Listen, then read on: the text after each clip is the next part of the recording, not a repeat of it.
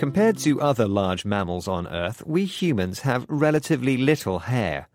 This obvious fact is not so strange until we look at our closest living relatives in the animal kingdom, chimpanzees and other great apes.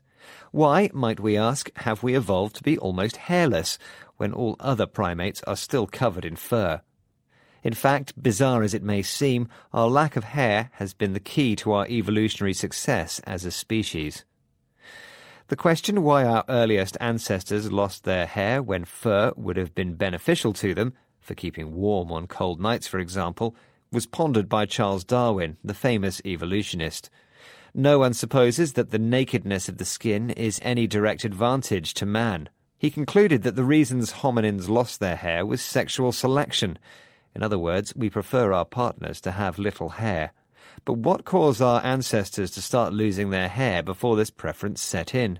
The most likely hypothesis to explain the loss of hair is that it became necessary when early hominids moved to a more open savanna habitat around 2 to 3 million years ago, when they started to hunt big game.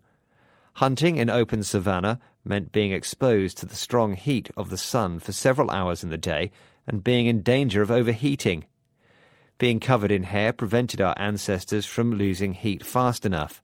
So, as Peter Wheeler of Liverpool John Moores University in the UK explained, losing hair allowed them to develop the ability to sweat and therefore to cool down. Early humans could, as a consequence, be out at midday hunting and foraging.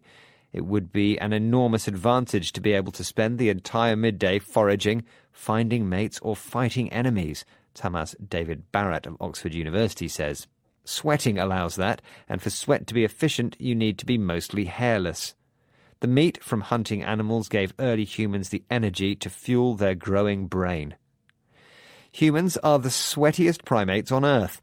They have up to 5 million sweat glands, which produce about 12 litres of sweat per day. It's this propensity to sweat that accounts for our hairlessness and has allowed us to thrive.